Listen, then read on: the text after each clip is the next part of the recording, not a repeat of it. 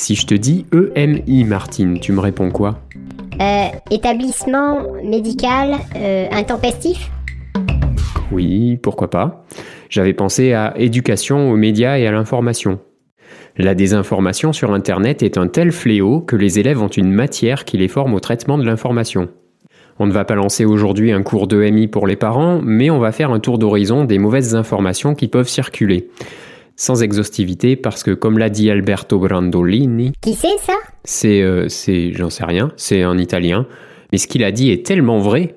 Donc il a dit, la quantité d'énergie nécessaire pour réfuter les idioties est beaucoup plus importante que celle qui a permis de les créer. Certains types de fausses infos te paraîtront évidents, mais quand tu te trouves devant, tu n'es pas à l'abri de te faire avoir. Alors ça ne fait pas de mal de les citer. En voilà déjà de 7 sortes pour aujourd'hui. Vous écoutez Micro-Cravate, le podcast qui vous aide à protéger vos enfants des dangers du net. Et mieux, vous pouvez l'écouter dans l'application Tumult pour poster vos commentaires au fil de l'écoute et lire ceux des autres et les miens. Alors, premier vecteur d'un fox, comme on dit parfois, c'est toi Martine. Moi Mais tu veux dire que je m'amuse à inventer des bobards? Non, tu les relais simplement, parce que tu as lu quelque chose d'incroyable et dans l'euphorie, tu ne penses pas à vérifier et tu republies. Pourquoi moi je ferais ça? Non mais je parle de toi, de moi et de tout internaute. C'est le principe de la rumeur, mais qui se répand à l'échelle du net, donc parfois de la planète. Mais d'où ça part? Alors là, il y a des tas de possibilités. Ça peut être quelqu'un qui a voulu s'amuser un peu, discréditer une personne ou une entreprise, ou bien faire passer ses convictions, ou encore qui s'est tout simplement mal exprimé. On trouve aussi les infos qui ont été vraies à un moment donné, mais qui circulent depuis tellement longtemps qu'elles sont dépassées. Ah, les chaînes Et oui, les chaînes de messages, ce fléau apparu depuis les débuts d'Internet, très vite moqué et pourtant encore présent. Elle commence par un message alarmant, émouvant, amusant, ce qu'on veut, et puis on vous demande de transférer à un maximum de personnes ou de republier si c'est sur Facebook, sans quoi vous n'avez pas de cœur, pas d'humour, vous êtes un moins que rien et il va vous arriver malheur. Tout le monde est d'accord que c'est ridicule, pourtant ça marche encore. Un internaute a donc sa part de responsabilité dans la diffusion de fake news ou de messages sans intérêt quand il met un like ou republie ce type de publication sans avoir pris le temps de vérifier leur exactitude. Ce qui est pourtant facile grâce à des sites comme hoaxbuster.com, qui s'écrit H-O-A-X-B-U-S-T-E-R.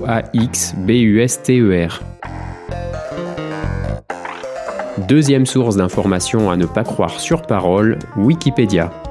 On a tendance à faire confiance à cette encyclopédie célèbre, mais il ne faut pas oublier que ses rédacteurs sont des internautes comme vous et moi, qui peuvent glisser, intentionnellement ou pas, des coquilles. Le site est heureusement muni de correcteurs, qui n'ont tout de même pas le savoir universel, et de robots qui suppriment les fake news évidentes. Les connaisseurs d'un sujet viennent souvent consulter les articles qui s'y rapportent et corrigent parfois aussi les erreurs qu'ils trouvent. Enfin, des références sont exigées pour tout propos que l'on peut écrire. Mais tout ça n'en fait pas un système infaillible et il est quand même utile de vérifier ce qu'on peut y lire avant d'aller le clamer ailleurs. Oui, parce que l'article qui parle de moi prétend que je suis une impératrice byzantine née en 598. C'est n'importe quoi. Ah ben oui, tu devrais porter plainte pour grossier cancan. Un autre type d'information de mauvaise qualité, les entreprises qui cherchent à se faire de la pub sans la mentionner comme telle.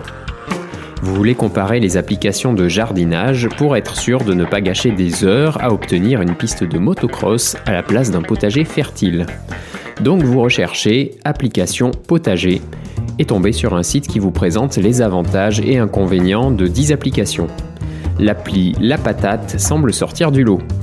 Et vous avez beau reparcourir le comparatif, c'est bien La Patate qui est la meilleure application de tous les temps, même si elle a des points négatifs qui ne vous gênent absolument pas, comme l'existence d'une version payante pour pouvoir profiter de toutes les fonctionnalités, ou une version iPhone qui n'est pas encore aussi complète que la version Android. Pas encore, mais bientôt. Parfait, vous installez, mais sans avoir fait attention au nom du site jeujardine.com, qui n'est autre que l'éditeur de l'appli La Patate, que vous auriez pourtant trouvé dans le menu Nos applications. Vous avez perdu 5 minutes sur un faux comparatif et 5 euros dans une appli qui n'est pas si formidable que ça.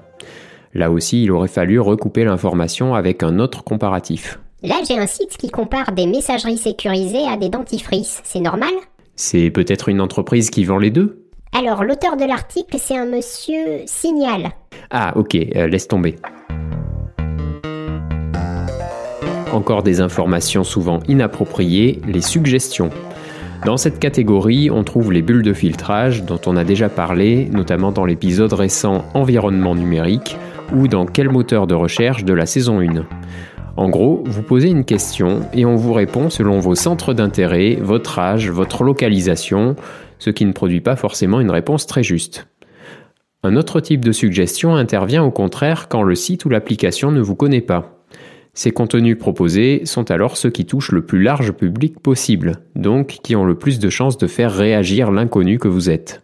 Et on tombe là en plein dans le problème des contenus inappropriés pour les enfants. Vous connaissez bien le phénomène par exemple sur YouTube ou TikTok qui vous présente, quand vous n'êtes pas connecté à votre compte, parfois des vidéos intéressantes, mais aussi des vidéos coquines ou choquantes ou simplement abrutissantes. Des chats, des clips musicaux, des vidéos humoristiques pas drôles. Et aussi les sources d'infos douteuses, le cinquième type de fake news que je vous présente et qu'on peut trouver entre autres sur la chaîne Lama Fâché. Et je ne cite que celle-ci qui est extrêmement populaire et apparaît régulièrement dans les suggestions de YouTube. Pourquoi tu dis que c'est douteux? C'est pas moi qui le dis. Enfin, si, un peu, mais euh, je suis loin d'être le seul. Si tu recherches Lama fâché sur internet, tu trouveras peut-être cette pétition bizarre qui appelle les abonnés de la chaîne à signer contre la chaîne. Résultat, deux signatures. Si tu veux rire un peu, tu trouveras cette pétition sur le site mesopinions.com. La journaliste Aude Favre, alias What the Fake, a enquêté sur la chaîne YouTube et tenté de démasquer là où les personnes qui se cachent derrière. Sans réponse certaine au final, mais à la suite de quoi certains contenus dérangeants de la chaîne ont mystérieusement disparu. What the Fake, dans une vidéo disponible dans les replays de France Télé, et que je vous mets en lien dans la description de l'épisode, définit Lama Fâché comme un mélange de putaclic, de fake news, de bullshit et de complotisme qui est injecté directement dans le cerveau de 5 millions d'adolescents chaque semaine. Eh, mais attends, eh, tu m'as traité de quoi là? Putaclic ou piège à clic? C'est une insulte uniquement destinée au contenu qui incite à cliquer. Pour les vidéos, ce sont des titres percutants superposés à une image qui attire l'œil. Lama Fâché affectionne particulièrement les photos truquées de monstres, humains ou animaux, associées à des titres de top des pires choses qui existent. What the Fake évoque, parmi les techniques employées par Lama Fâché, celle du millefeuille d'arguments. Il balance rapidement de nombreux arguments qu'on n'a pas le temps d'analyser, ce qui fait penser que tout ne peut pas être faux. Un enfant interrogé par la journaliste à ce propos lui a répondu C'est pas une seule preuve, c'est dix, c'est beaucoup. Encore plus facile, en invoquant le complot, c'est le fait de bâtir une démonstration s'appuyant sur des preuves qui ont disparu. Ce qui fait dire à la fâchée que les gouvernements du monde entier ont l'intention de garder l'existence des géants secrète. Mais pourquoi YouTube laisse circuler des vidéos comme ça? Le site te répondra que ce n'est pas du contenu assez sensible pour être supprimé, et qu'il ne peut pas contrôler l'authenticité de toutes les infos publiées. Mais c'est peut-être aussi parce que, vu l'audience que ça apporte, on ne va pas trop embêter la fâchée. Une audience gagnée en présentant des concours, à condition de s'abonner, qui rapportent de beaux cadeaux, qui n'arrivent jamais selon les plaintes des gagnants. Et on ferme les yeux sur le plagiat d'autres chaînes, pourtant contraires au règlement de YouTube. Tu es sûr de ça? Le plagiat? Tu peux le vérifier assez facilement. Mais tu perdrais ton temps parce que tout le monde est au courant.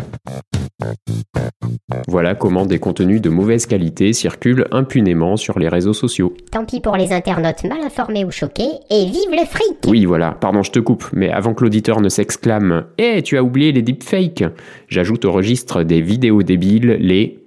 Les? Ben, je sais pas. Les deepfakes. C'est quoi ça? Ce sont les photos, vidéos ou sons truqués qui donnent l'impression qu'une personne a dit ou fait quelque chose alors que c'est seulement sa voix qui a été reproduite ou son visage qui a été greffé à un autre corps. Comme dans 50 loups C'est ça. Mais maintenant c'est à la portée de tout le monde. Les logiciels, applications et services en ligne fleurissent et sont capables de créer en quelques clics un deepfake de bonne qualité même si les algorithmes qui sont derrière laissent encore passer quelques défauts infimes qu'on peut détecter si on connaît les failles. Alors un conseil, tes petits neveux là, qui laissent traîner partout sur le net leurs photos et vidéos, persuade-les de mettre tout ça à l'abri avant qu'un blagueur de mauvais goût n'en fasse des montages gênants. Et tu as des sites à nous proposer pour faire ça? Ah non, on n'est pas là pour apprendre à faire du deepfake. Débrouille-toi avec Google. La sixième source de mauvaises informations que je voulais vous citer, c'est le média qui a des intérêts politiques ou des arrangements financiers. Bon, là, je ne vous apprends rien. Pour les médias en ligne, ça se passe comme pour la presse classique. Beaucoup de médias ont une orientation, ce qui fait que chaque internaute a ses propres préférences de sites à consulter. Mais certains sites, comme Yahoo, sont des agrégateurs, ce qui veut dire qu'ils présentent une sélection d'articles d'autres sites. Chez Yahoo, le critère semble être les articles les plus sensationnels. C'est accrocheur, comme pour la fâchée, mais apprendre les scandales et malheurs de telle ou telle célébrité, les faits insolites ou sensationnels, est-ce bien se tenir au courant de l'actualité? Certains sites vont même jusqu'à y mélanger des pubs en leur donnant le même design pour les faire passer pour des articles. Et Martine a sûrement quelques exemples en tête. Oh là, oui, alors. Ce truc simple vous fera perdre 10 kilos en deux semaines. Ou encore, les médecins le détestent. Alors heureusement, vos enfants peuvent échapper à tous ces écueils en se rendant sur des sites d'information qui leur sont destinés, comme un jour une actu. Mais une fois adultes, il y a des chances qu'ils laissent tomber les sites pour enfants. Donc ce n'est pas idiot d'anticiper en les formant au traitement de l'information dès maintenant. L'éducation aux camélias et à l'importation dont tu parlais tout à l'heure? Non, aux médias et à l'information. Oui, l'école a un programme, mais il faut aussi intervenir à la maison. Mais comment on s'y prend? Ça, c'est un autre sujet. Va voir sur le site de Microcravate pour trouver les bonnes méthodes. Donc sur gigot-patate.com Non, micro-cravate.com. Tu es un peu dyspeptique aujourd'hui. Dyslexique. Ah oui, c'est ça. Oh là là, c'est pas bien ce qu'on fait. Quoi? Du contenu divertissant mais pas intéressant pour attirer l'attention sur ce qu'on veut que les auditeurs retiennent. Oui, bah tu sais quoi, les auditeurs, ils avaient qu'à pas être là. Hein. Et non, restez, on n'en a pas fini avec les contenus euh, pas très informatifs. Alors on le disait pour les médias, mais tout type de contenu peut être orienté. Même les pubs qui peuvent faire passer des messages en second plan en plus de la présentation du produit à vendre. Vous connaissez bien le phénomène avec ces publicités humoristiques dont vous retenez la blague, mais vous dites après coup C'était une pub pourquoi déjà? Sauf que pour d'autres pubs, ce ne sont pas des traits d'humour que vous retenez, mais des intox passés en arrière-plan que vous enregistrez inconsciemment. Prenez les publicités pour les parfums. Sensuelles, avec un mannequin hyper bien fichu, mais aussi maquillé et retouché au traitement vidéo. Cette personne fait tourner toutes les têtes et évolue dans un monde féerique. Comme on ne peut pas vous faire sentir le parfum à travers votre télé, on vous fait passer un autre message qui vous fait rêver. Lequel? Un parfum rend sexy. Alors vous avez envie d'être à la place de cette personne? Oui, mais comment faire? Eh bien, achetez le parfum. Sauf qu'une fois aspergé du précieux produit, vous êtes la même personne et rien n'a changé autour de vous. Tout ce que vous gagnez, c'est de rendre votre présence plus agréable à votre entourage. Et vous avez fait donc d'une centaine d'euros contre 100 millilitres de liquide. Même mirage avec la voiture de vos rêves, qui tout compte fait ne vous rend pas exceptionnel, mais vous amène, certes plus ou moins confortablement, d'un point A à un point B, et c'est déjà pas mal.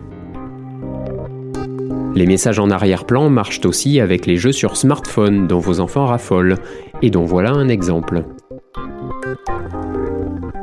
L'application en question est un jeu d'exercice mental dans lequel le score est établi à travers l'âge du cerveau, comme on le trouve dans les applis d'entraînement sportif avec des scores traduits par un âge physique. Alors en avançant en âge, on est de moins en moins performant physiquement, on ne peut pas le nier, même si ce n'est pas très cool pour les aînés de présenter les scores de cette manière. Oui, hein, alors euh, un peu de respect pour les aînés, hein. Merci Martine, le message est passé. Mais quelqu'un qui joue à ce jeu d'entraînement cérébral commence en tant que débutant avec un âge avancé qui diminue au fur et à mesure de sa progression. C'est amusant, mais ça laisse penser les jeunes joueurs que vieillir est une mauvaise chose et qu'on devient crétin en prenant de l'âge.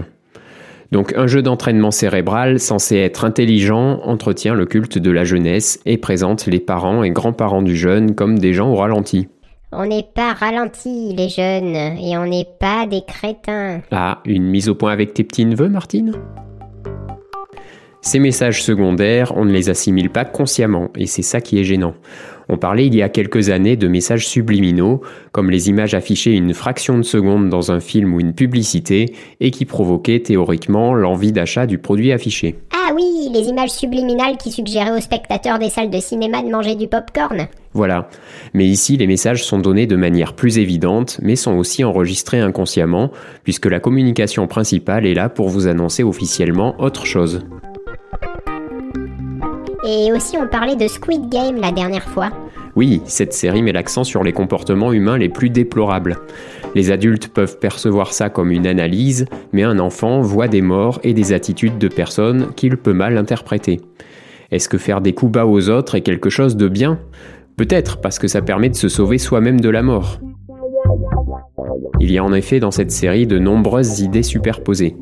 Si on oublie d'en expliquer une à un enfant, il pourrait en tirer des principes erronés et reproduire un jour de mauvaises attitudes sans y voir de problème et sans que vous ne vous y attendiez. Et puis rien que pour les meurtres mis en scène, c'est pas la peine. Donc on a pris trois exemples de messages superposés, mais ça existe partout sur Internet et avec tout type d'idées à transmettre. Ce n'est pas forcément un processus volontaire et malveillant dans l'esprit des créateurs de contenu, puisque tout ce qu'on produit l'est un minimum de manière subjective. Dans ce podcast, j'essaie de vous donner le plus possible d'informations de manière impartiale, mais vous sentez inévitablement, à certains moments, mon point de vue sur les faits que j'avance. Vous faites alors jouer votre esprit critique, et c'est ça que vous pouvez vraiment enseigner à vos enfants. Dans toute information, il y a des faits et il y a l'opinion de son auteur. Donc il faut d'une part vérifier les faits et d'autre part se demander consciemment si on est d'accord ou pas avec le point de vue de l'auteur. Et ça, on le développe dans mes ateliers. Le message est bien passé. Oh, ça va, tu casses toutes mes annonces sensationnelles. Bon, on n'a pas le temps de parler de tous les types de fake news possibles et imaginables, je vous avais prévenu. Mais ce n'était qu'une introduction à ce sujet qui donnera le jour à d'autres épisodes. En attendant, vous pouvez citer dans Tumult ou sur le répondeur que je mets en description d'autres types d'infox qui vous viennent à l'esprit pour qu'on en parle une prochaine fois. Au final, Martine, qu'est-ce que tu fais quand tu n'es pas sûr d'une information? Euh, Je ne la diffuse pas et je vais chercher d'autres sources. Ok. Et la dernière fois, Gontran nous avait laissé une astuce après l'épisode. Ah oui, on écoute ça. Il y a une technique simple en fait sur internet, c'est euh, une petite pastille bleue à côté du, du- du pseudo euh, de quelqu'un. Et alors, c'est sur quoi qu'on trouve ça? Euh, tous les réseaux sociaux, même internet parfois, des, des sites vérifiés. Hmm. Et, euh, C'est surtout sur Instagram. hein. Oui, Instagram, même Facebook, YouTube. euh, surtout sur vérifier. Instagram, je pense. Ouais, surtout sur Instagram, il y a beaucoup de fake. Et euh, Et à partir du moment où il est à cette pastille, tu fais confiance c'est bon, c'est vérifié. Et comment on l'obtient cette pastille? C'est, il faut demander euh, à, à une entreprise. Après, c'est l'entreprise qui te la met, mais il faut avoir un minimum euh, de, de fans, de followers. Mm. Et après, normalement, on est certifié. Mais Donc c'est pas l'information qui est certifiée, c'est la personne qui la poste. voilà. Ok, Après, la personne peut totalement nous relayer une fake news. hein. exactement. Donc c'est intéressant, mais Internet a encore du chemin à faire pour l'authenticité de l'information. Allez, dernière recommandation qu'on n'avait pas faite, allez sur le site de Gigopatate de... Micro-cravate.com. Oui, bon, ça va, hein. Et protégez vos enfants des pièges du net. Salut